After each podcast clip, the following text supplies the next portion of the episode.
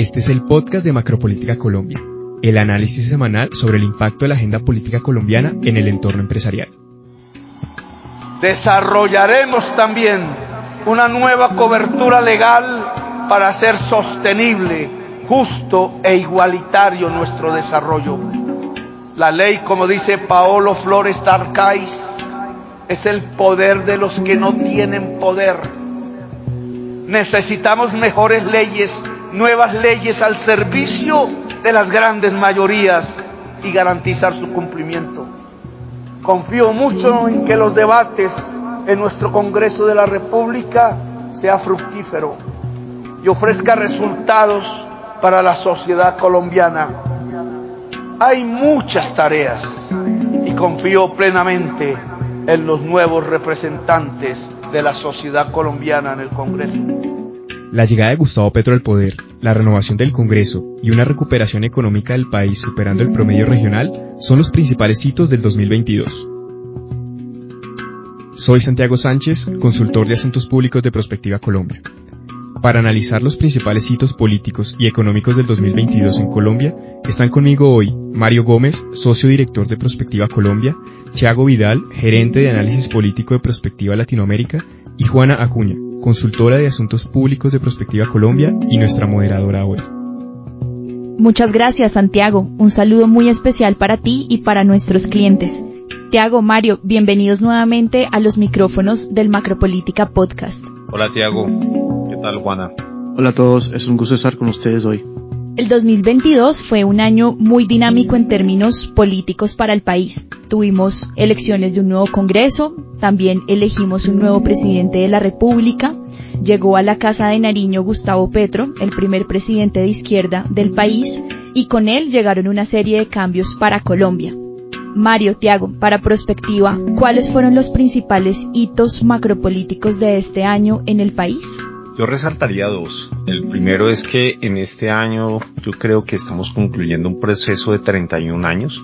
Este es un proceso que inició con la aprobación de la nueva constitución en el año 1991.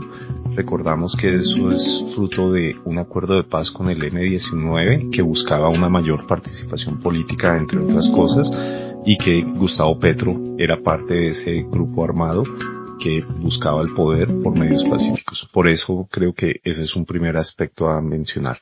Por otra parte, y el segundo punto sería que tenemos un nuevo Congreso. Este es un Congreso que mencionamos o llamamos como nuevo porque tiene una alta influencia de la izquierda. Esto es nuevo en el contexto del país. También tenemos muchos congresistas que están ocupando una curul por primera vez en la historia. También es un nuevo Congreso porque es la primera vez que vamos a tener una participación tan alta de mujeres y hay un aspecto que de todas maneras hay que resaltar es que se mantiene a pesar de lo anterior la política tradicional. Y desde otro espectro en materia económica, ¿qué podemos destacar desde el equipo de macropolítica?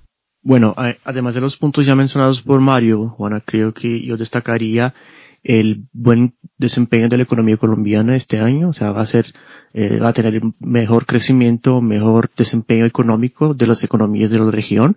El próximo año también tendrá un buen desempeño, aunque no sea un PIB tan alto como lo hemos visto este año, pero aún así estará por encima del promedio regional y aunque esté por debajo del promedio mundial, pero aún así será un, crecimiento económico relevante el punto acá, mirando el vaso medio vacío, me parece que es la inflación. ¿no? La inflación sigue siendo un problema en Colombia y con eso vienen otros, otros retos para el gobierno, para el país, como por ejemplo la revisión al alza de las tasas básicas de interés de Colombia. Me parece que estos tres hitos nos ofrecen un buen resumen de lo que fue este año y traen varios elementos importantes para el análisis que vamos a hacer el día de hoy pero me gustaría que iniciáramos con la elección de Gustavo Petro como presidente de Colombia. ¿Qué nos dejó este primerito?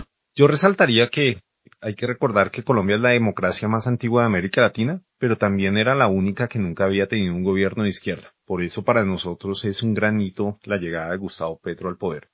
Adicionalmente, Gustavo Petro llega acompañado de Francia Márquez, una de las principales líderes a nivel mundial, reconocida por la revista Time, Inclusive ella es considerada como una de las 100 mujeres más influyentes de todo el planeta. También vemos un proceso de maduración en la cultura política del país. Estas elecciones presidenciales tuvieron una gran participación que alcanzó un porcentaje muy alto, incluso llegando a niveles del casi 60%, lo cual generó un diálogo abierto con todos los actores de la sociedad. En este análisis, Juana, yo agregaría que las comunidades en los territorios han participado activamente en la construcción de la gobernanza de Petro. Casi semanalmente, los miembros del gabinete visitan cada uno de los 32 departamentos del país para escuchar lo que las comunidades locales quieren y piensan sobre la agenda del gobierno nacional, ¿no? Otro punto que también me parece muy relevante es que este pacto nacional es el más grande desde la constitución del 91 una vez que ha habido mucha interlocución básicamente con todos los actores de la sociedad. Les comento la participación de José Félix Laforí en los diálogos de paz y también la participación de los estudiantes, de las víctimas del conflicto, del expresidente Uribe y también, ¿por qué no?, de la oposición de manera general. Todos han sido escuchados por ese gobierno en algún momento. También, por fin, creo que es importante resaltar la aprobación popular de Petro, que empezó su gobierno con más o menos ahí el 60% de aprobación, según Inbamer, y tiene ahí una aprobación hoy más o menos de, de 40 y pico por ciento tras tres meses de gobierno. Y a eso le agregaría el hecho de que la principal característica de las dos grandes características que tiene ese gobierno es que es un gobierno predictible. Es decir, que es un gobierno cuya agenda se sabe. O sea, nada de lo que ha hecho el gobierno desde que se posesionó en agosto fue una sorpresa ah, para el sector privado, para la sociedad, para nosotros en consultorías. Entonces, en materia de agenda se está haciendo lo que se prometió durante la campaña. El problema en términos de sorpresas, si quieren ponerlo así, es que la comunicación del gobierno ahí sí está un poco débil porque hay muchos grupos de ministros que representan intereses distintos y los ministros están como que hablando por fuera del guion del gobierno. Y por eso le tocó a Petro, ahí muy recientemente, nombrar a Prada como el vocero oficial para que la comunicación se volviera un poco más oficial y un poco más cohesionada. Pero Tiago, perdóname te interrumpo, yo quisiera saber si eso es algo normal que ocurre cuando llega una transición de un nuevo gobierno, si tienen esos problemas de comunicación. Sí, es súper normal y súper comprensible eh, que cualquier gobierno que haya empezado tenga problemas de comunicación. Por eso es importante que este mismo gobierno haga esfuerzos en el sentido de cohesionar su discurso, cohesionar lo que le dice a la población y creo que ese es un reto también de estos nuevos políticos, Mario. O sea, de que las redes sociales se han vuelto muy formales, muy dispersas y muchas veces a los políticos les gusta decir cosas más allá de las comunicaciones formales que tienen los gobiernos. Entonces sí, eh, es importante que se utilice las redes, pero también es importante mezclar las redes con las comunicaciones formales que tiene cualquier gobierno y eso lo está haciendo Petro ahora que tiene formalmente un vocero. Con respecto a lo que mencionas alrededor de la predictibilidad del gobierno, particularmente de lo que planteó Petro en su campaña y lo que ahora está desarrollando en su gobierno, cuéntanos de pronto cuáles son las ventajas de tener un gobierno así de predecible y las desventajas de tener algunos ministros que no son predecibles. Bueno, la ventaja es que el gobierno genera confianza, sobre todo entre los agentes económicos. Eso es súper importante para cualquier gobierno. El problema es que los ministros, por lo menos algunos de ellos, pueden no seguir lo que se ha pactado. Y respecto a este tema, muy específicamente, Mario, eh, les comento, por ejemplo, el tema de la agenda de hidrocarburos. El gobierno todavía no tiene una agenda para el sector de petróleo y gas los distintos ministros del gobierno, por ejemplo, la ministra de Minas y Energía, la ministra de Medio Ambiente y el ministro de Hacienda, tienen discursos distintos. Entonces, esta falta de claridad respecto a esta agenda específicamente sí genera problemas, sobre todo en el sector empresarial que está involucrado con la agenda de hidrocarburos. Entonces, hay, ventajas y hay problemas. A mí me gusta siempre mirar el vaso medio lleno. Entonces, les diría que en general el gobierno sí está manejando el tema de la comunicación muy bien pero en sectores específicos, por ejemplo en este, y les diría, no sé si estás de acuerdo Mario, en el sector salud me parece que todavía toca tener un poco más de claridad sobre qué viene.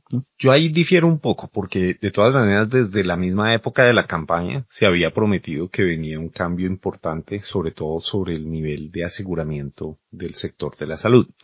Sin embargo, la ministra no ha podido tener un mensaje contundente alrededor de qué es lo que se quiere hacer seguimos todavía en una incertidumbre muy grande. Existen unos diálogos alrededor de todo el país sobre la reforma que quieren los colombianos, pero a pesar de eso seguimos sin tener señales claras. Es decir, muchos diálogos, muchos eventos donde se menciona cuál sería ese nuevo modelo, pero la incertidumbre se ve en el día a día, en la angustia de los pacientes y también en la toma de decisiones de muchos agentes del sector privado involucrados en el sector salud, que en este momento siguen sin saber qué va a pasar en el próximo año. Bueno, y un poco para ir cerrando este tema, este primer hito que significó la llegada de Gustavo Petro al poder, podemos concluir que definitivamente el estilo de gobierno, las prioridades, las formas de interlocución, incluso los temas prioritarios en la agenda cambiaron. Pero quisiera ahora que pasáramos a hablar de un segundo hito que ustedes mencionaron al comienzo y es estas elecciones a Congreso que también sucedieron este año y quisiera preguntarles, ¿realmente hubo una renovación del Congreso? ¿Podemos hablar de una renovación? No, esa es una respuesta contundente. No hubo renovación en términos de tendencias políticas. La renovación se está dando más en términos generacionales. Estamos viendo personas más jóvenes, estamos viendo también la llegada de más mujeres al Congreso, pero es la política tradicional representada en nuevos nombres, pero son los mismos grupos políticos que siempre han estado en el poder. También recordemos que las elecciones se desarrollaron en un contexto de polarización, desinformación y pérdida de confianza hacia las instituciones públicas, y ahí no se salva el Congreso. Esta es una de las instituciones más desprestigiadas de todo el país y en donde el presidente Petro pues también tiene que hacer algo de énfasis en mirar cómo recuperar esos niveles de confianza en una institución que al final del día será un gran aliado para poder avanzar en sus reformas. También encontramos como tendencia que los electores se inclinaron hacia candidatos con propuestas de cambio y discursos disruptivos, con ejes como la lucha contra la desigualdad y la transformación social. Y ahí yo creo que esta parte la podríamos cerrar mencionando que el presidente ha tenido que desarrollar una coalición bien amplia, llegando a alcanzar niveles de casi el 70% y que no tiene ningún antecedente en la región. Sí, y, y, a esto le agregaría también, Mario, el tema de la oposición, porque la oposición, así como es la primera vez que un gobierno de izquierda se elige en Colombia, entonces por primera vez también una oposición de derecho, de centro derecha, se vuelve oposición. Y eso es un tema súper importante. El reto que tiene la oposición, representada ahí en el Congreso por el Centro Democrático, que es el partido más grande de la oposición hacia Petro, tiene una paradoja. Hay lo que nosotros acá en, en perspectiva llamamos de paradoja de la oposición que es que el principal partido de oposición en el Congreso, por lo menos el más grande, no fue el que avanzó hacia la segunda vuelta de la corrida presidencial. Es decir, el principal partido de oposición en el Congreso no es el grupo político elegido por la ciudadanía para que sea oposición. Y esto creo que explica un poco, no totalmente, pero parcialmente por lo menos, las dificultades que ha tenido el Centro Democrático en hacerle oposición a Petro. O sea, no han encontrado un liderazgo claro, ¿no? Hay muchos grupos distintos dentro del Centro Democrático. Las propuestas que han construido a lo largo de estos meses no han sido suficientemente sólidas para hacerle frente a la agenda de Petro. Entonces, eso tiene muchas explicaciones, pero creo que la explicación primera viene de ahí de que en resumen la oposición principal en el Congreso no fue la, oposición que los colombianos eligieron para avanzar hacia la segunda vuelta y esto produce, es lo que llamamos de paradoja de la oposición en Colombia y le toca al Centro Democrático encontrar no solamente una agenda, sino también un liderazgo claro sobre todo ahora que se fue formalmente de la política el expresidente Álvaro Uribe. Yo complementaría esa parte. Esa puede ser una hipótesis válida, pero también tendríamos que explorar que la oposición desde una perspectiva de la derecha es algo muy reciente. Y creo que ellos fallaron en que no construyeron una coalición política ni una estructura política que se formara para eventualmente ser oposición no se desarrollaron liderazgos que contemplaran un escenario donde estuviera la izquierda y donde la oposición tuviera unos líderes con la capacidad de contrarrestar las propuestas de un gobierno diferente al que había estado en los últimos años. Y entrando a nuestro tercer hito, me gustaría que conversáramos un poco sobre el comportamiento de la economía colombiana, pues ha continuado recuperándose. Sin embargo, ¿qué podríamos comentar al respecto? Bueno, debo iniciar diciendo que el historial de gestión macroeconómica y fiscal del país ha sido prudente. No obstante, creo que este año, por otro lado, hubo cuatro hitos en términos macroeconómicos que serán también hitos importantes para el próximo año. El primer hito se refiere a la fuerte demanda interna, después viene la depreciación del peso, las presiones en los precios internacionales que empujaron la inflación que está en los dos dígitos ahora, y por fin el aumento consecuentemente de la tasa de política monetaria por parte del Banco de la República. En términos de proyección, les diría lo siguiente. Sí es verdad que, como les comenté antes, que la inflación en Colombia para el 2023 estará ahí por debajo del promedio regional, pero estará por encima del promedio mundial. Y esto hace con que la inflación siga una preocupación para el gobierno una vez que todavía los precios de la gasolina no están impactando tanto, o los precios de la, de la energía en general no están impactando tanto los precios, el índice de precios del consumidor. Y una vez que la gasolina se empiece a subir mensualmente, la tendencia es que los precios de energía también impacten aún más a partir del próximo año los precios generales y esto puede ser que contribuya con que la inflación en general se mantenga ahí en niveles altos. O sea, la proyección del Fondo Monetario Internacional, la inflación en Colombia será más o menos del 6% en el 2023, mientras que la inflación en la región será del 9.5% y la inflación mundial será por ahí alrededor del 5%. En términos de crecimiento, me parece que como les comenté también antes, Colombia ha tenido un crecimiento muy significativo a lo largo de estos últimos meses. Será la una de las principales economías en términos de PIB este año. Y para el próximo año, aunque el crecimiento no sea tan elevado, o sea, será más o menos ahí de 2.5, aún así será un crecimiento significativo cuando se mire, por ejemplo, el crecimiento de la región, que será, tendrá un promedio ahí del, del 1.7%. El PIB es un promedio, ¿no? Entonces nos toca ver qué hay por debajo de este promedio y les diría que el sector que sigue siendo una preocupación es el sector primario, una vez que el segmento rural, el segmento agrícola en Colombia todavía no ha recuperado sus niveles de desempeño, por lo menos los niveles de desempeño que se veían ahí antes de pandemia. Entonces, esto sigue siendo un problema importante y no por acaso eh, este tema está muy involucrado con el tema de la agenda de paz es difícil que el gobierno resuelva el problema del sector agrícola sin que se resuelva la, cuestión de tierras, por ejemplo. Y por fin, el tema del desempleo. Colombia tendrá un desempleo ahí bajo el próximo año, por lo menos inferior a, un, a dos dígitos, pero sigue teniendo también los mismos problemas estructurales que tienen sus vecinos latinoamericanos y particularmente respecto al mercado informal, que es ahí está por alrededor de, de 60%, 55%, depende un poco de la fuente, de donde se sacan estas estadísticas, pero de cualquier manera es eh, más alto que el promedio regional de 50%. Y esto hace, como hemos hablado acá en ese podcast y, hemos escrito en nuestros informes, que una economía que es altamente informal sea una economía débil en términos de crecimiento económico en largo plazo. Los sueldos también, la tendencia que sean sueldos bajos y la productividad económica también se, se perjudica. Entonces, eso, estos siguen siendo retos para el próximo gobierno en términos estructurales en la medida que el gobierno ya más o menos avanzó con la primera agenda, la principal agenda que es la cuestión fiscal.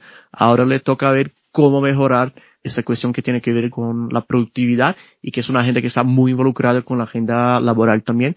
Y no por acaso me parece que la reforma que viene el próximo año en términos sociales y económicos en ese sentido es justamente la reforma laboral. En el marco de esa recuperación económica es importante considerar el comportamiento de la balanza comercial desde la perspectiva de las importaciones, para septiembre de 2022, las importaciones crecieron alrededor de un 17% frente al mismo mes en 2021. Y por el lado de las exportaciones, estamos viendo que el crecimiento de estas a lo largo del año se mantuvo en un porcentaje alto cercano al 20%. Esto es una tendencia realmente positiva. También vemos que el sector que sigue impulsando las exportaciones colombianas es el de hidrocarburos, y el destino principal de las exportaciones de nuestro país sigue siendo Estados Unidos, seguido por Panamá, Brasil y después se distribuye entre muchísimos otros países. Eso es importante tener esa diversificación de socios comerciales. La economía también estamos viendo que continúa dependiendo de la explotación de hidrocarburos. Es por eso que se resalta tanto el debate alrededor de hacia dónde va esta política. En el contexto internacional vemos que existen unos muy buenos precios para el petróleo, lo cual, atado a una alta tasa de cambio, contribuye a la mejora en las finanzas del país. Resaltado también eh, lo que ha dicho la Agencia Nacional de Hidrocarburos, que está reportando incrementos en la producción de barriles de petróleo. El mes de agosto la producción llegó a casi 750 mil barriles promedio día, un, un indicador bien importante para las finanzas de nuestra economía. Con este amplio panorama que nos ofrecen, quisiera preguntarles también cuáles son esas proyecciones o qué se podría esperar el otro año de la economía regional y también de nuestra economía. Bueno, me parece que los retos que tienen los países latinoamericanos son muy parecidos. Como he mencionado, nosotros acá en Prospectiva estamos utilizando tres variables para proyectar el año del 2023, tanto en términos geopolíticos como en términos domésticos. Eh, las variables son el crecimiento chino, que se va a caer un poco más durante el próximo año, las tasas de interés en los Estados Unidos y en la Unión Europea y la guerra entre Ucrania y Rusia que seguirá impactando directo o indirectamente los demás países.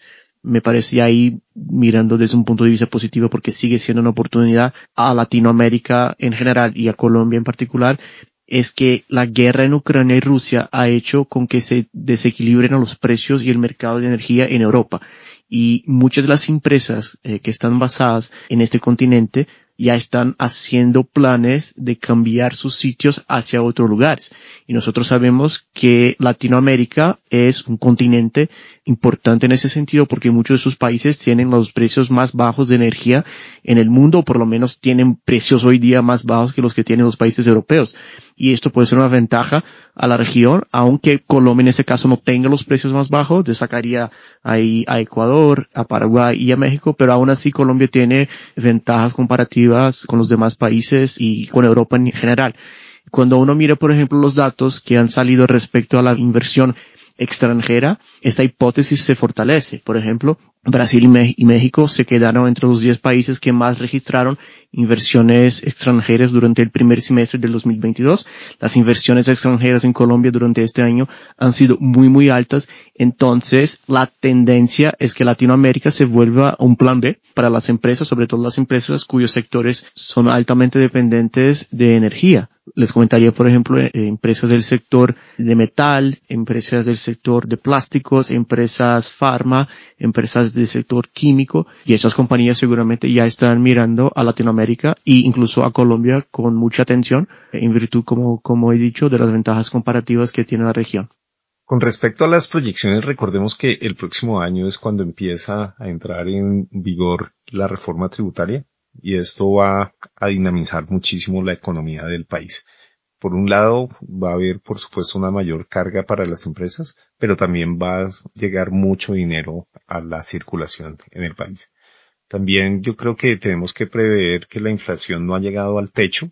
Para noviembre vimos la cifra preocupante del 12.53% y esto se ve a presiones como el aumento de precios de la gasolina, que ya está empezando a verse en el día a día de las personas, la ola invernal y el aumento del dólar.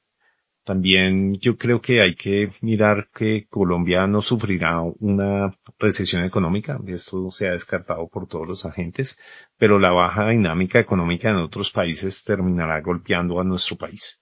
También vemos que la coyuntura nacional e internacional habla de una desaceleración económica, pero la inflación podría bajar al 7.5%. Eso es algo positivo. Finalmente, creo que hay que mencionar que el Banco de la República entregó proyección de inflación de 7.5% para el próximo año y el emisor estima que la inflación para este año cerrará en un 12.2%. Mario, Tiago, muchas gracias por acompañarnos el día de hoy en nuestro último episodio de este año. Para Prospectiva ha sido un gusto compartir con nuestros clientes los principales análisis políticos y económicos del equipo de Macropolítica Colombia.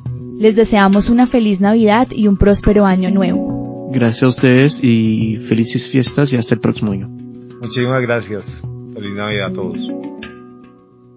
La plenaria de la Cámara de Representantes negó la moción de censura contra la ministra de Minas y Energía con 132 votos en contra y 24 a favor. Con esta victoria, la ministra continúa en su cargo. De acuerdo con el Departamento Administrativo Nacional de Estadísticas, DANE, la inflación del mes de noviembre se ubicó en el 12,53%. Se estima que el indicador baje en el 2023.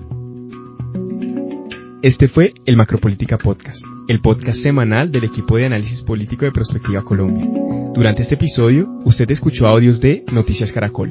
Gracias por escucharnos y acompañarnos durante este episodio, el último podcast del 2022 pero volveremos a compartir con ustedes a partir del 13 de enero del 2023. Les deseamos unas felices fiestas.